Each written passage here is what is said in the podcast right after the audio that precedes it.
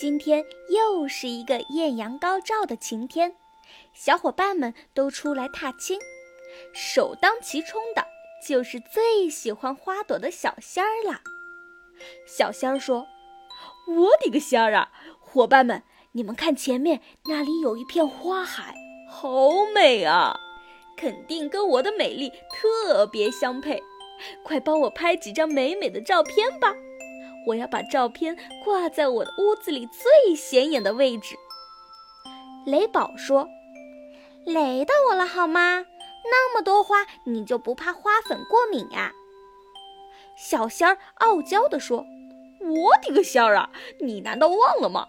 我就是花仙子本人呐，怎么可能会花粉过敏呢？”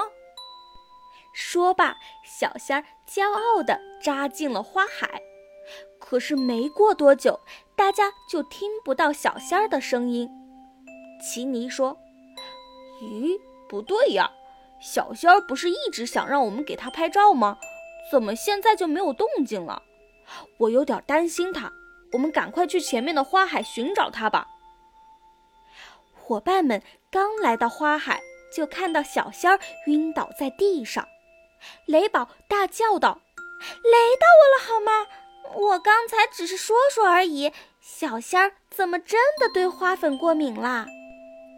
奇尼说：“快，伙伴们，我们赶快把小仙儿送到医院去。”医生说：“小仙儿不是花粉过敏，我们也查不清楚他到底是因为什么原因变成这个样子。不过肯定跟花是有关系的。”嘎啦说。嘎啦嘎啦，我们赶紧去问一下仙小道爷爷吧，说不定他有什么办法呢。仙小道爷爷摸着小仙儿的头说：“小仙儿不是花粉过敏，但是具体什么原因我也不太清楚，可能要麻烦你们去一趟花花王国了。”所有的花都是由那里的花仙子掌管的，他们应该知道小仙儿发生了什么。伙伴们乘坐时空之门来到了花花王国，这里果真是一个色彩鲜艳、五彩缤纷的花朵天堂。如果现在小仙儿在的话，他肯定特别激动，特别兴奋。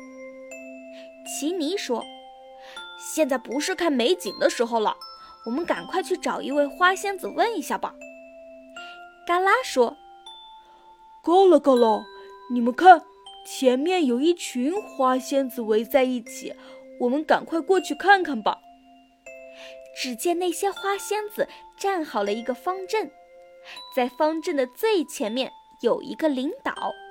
他指挥着其他的花仙子对花朵进行杀虫工作。奇尼走上前询问他：“您好，我们是来自次次星球的居民。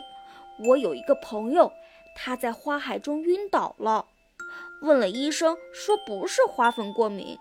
我们现在也不知道该怎么救他，所以就只能来到花花王国，请求你们的求助。”花仙子回复道：“其实是这样的，最近呢，我们花花王国遇到了一些麻烦，总是有怎么清理都清理不干净的害虫，把我们的鲜花都毁坏了。为了保护鲜花，所以我们每天都要进行好多次的消毒杀菌。可能刚好你朋友遇到的那片花海，消毒水的气味过于浓烈。”所以才会晕倒的，实在是抱歉，给你们造成了麻烦。不过你放心，没有生命危险。我这里有一个解毒咖啡的秘密，你可以把它喂给你的朋友，他很快就会醒过来的。奇尼说：“好的，谢谢。不过既然小仙儿没有生命危险，那我们就先帮你解决一下虫子的问题吧。”要不然，小仙儿这么喜欢花，以后也说不定会被消毒水的味道弄晕。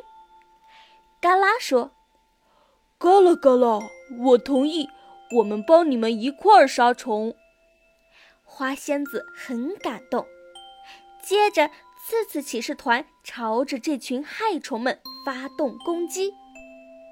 不一会儿的功夫，就清理干净了一整片花园。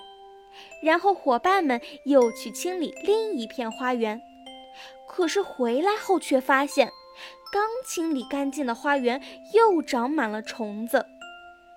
花仙子无奈地摇摇头说：“唉，就是这种情况，每次刚清理完的害虫，不一会儿又马上出现。”我们也不知道是什么原因。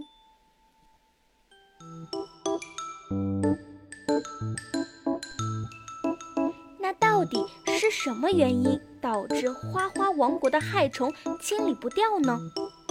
请收听下一集《樱桃怪的恶作剧》。